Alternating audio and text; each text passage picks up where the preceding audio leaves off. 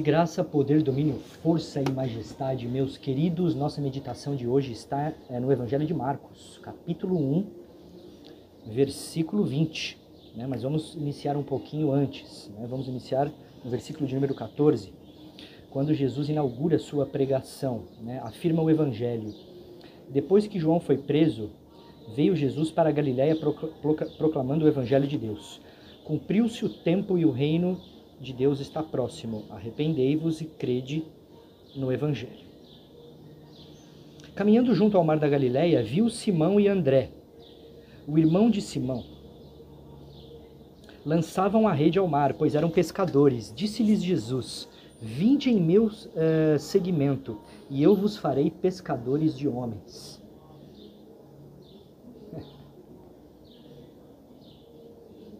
E imediatamente deixando as redes, eles o seguiram. Um pouco adiante viu Tiago, filho de Zebedeu, e João, seu irmão, eles também no barco, consertando as redes. E logo os chamou. Irmãos, vejam, é, essa pequena passagem do Evangelho diz respeito a nós mesmos, diz respeito à nossa própria realidade. Porque é, o Cristo foi dessa forma que ele é, construiu o seu discipulado. Chamou pessoas simples, pescadores, né, para que essas pessoas se transformarem em pescadores de homens, né, através do entendimento e da compreensão né, da verdade absoluta que estava contido ali na sua frente, que era o próprio Messias. Por quê? Porque nós estamos devaneando no mundo, buscando explicações para quem nós somos, é, de onde viemos, para onde vamos, como que nós devemos conduzir eticamente a nossa vida, em termos morais, né? e outros aspectos diversos, mas existe uma baliza. E é, nós temos o livre-arbítrio para escolher. Se bem que quando você tem o conhecimento da verdade, não há escolha, você cumpre. Isso é importante. Tá? Mas nós estamos ainda na escolha. Então podemos escolher seguir ou não seguir. O importante é que o Cristo está a nos chamar a cada instante. Todo momento, a cada instante, ele chama: venha, me siga, para que sejamos pescadores de homens. E isso é coisa séria, não é brincadeira, não é papo de fundamentalismo religioso. Nós estamos aqui tratando é, de quem realmente nós somos, porque enquanto seres racionais, conscientes de nós mesmos, a nossa história, a nossa realidade é, não é uma contingência do mundo. Somos nós que determinamos o nosso próprio destino, se não na sua totalidade, em grande parte.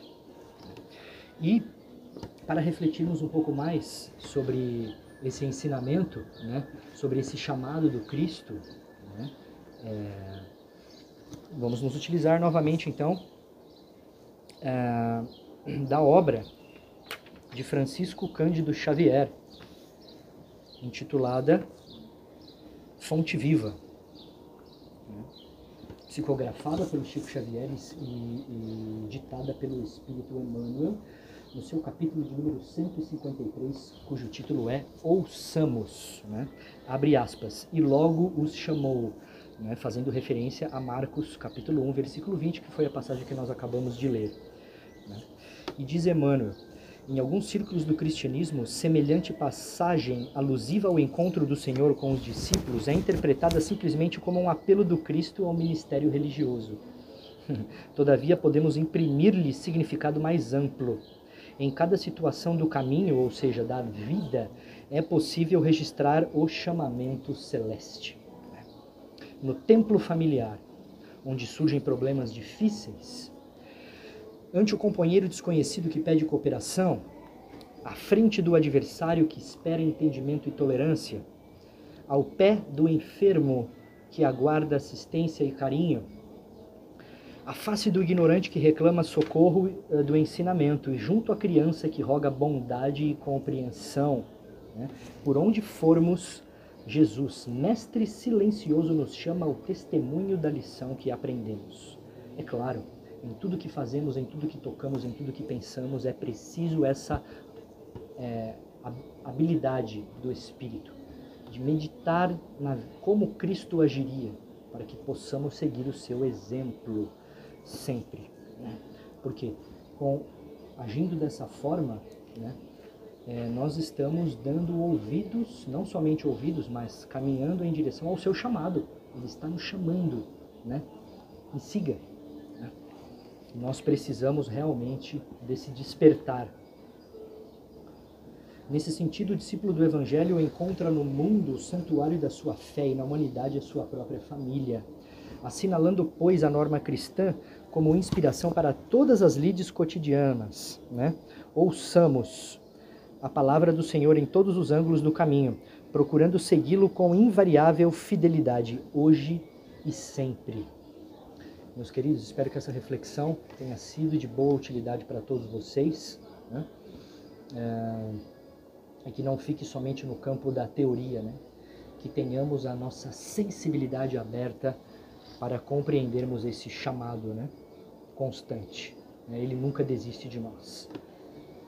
Um forte abraço, até o próximo vídeo, sempre na Divina Sintonia. Sila.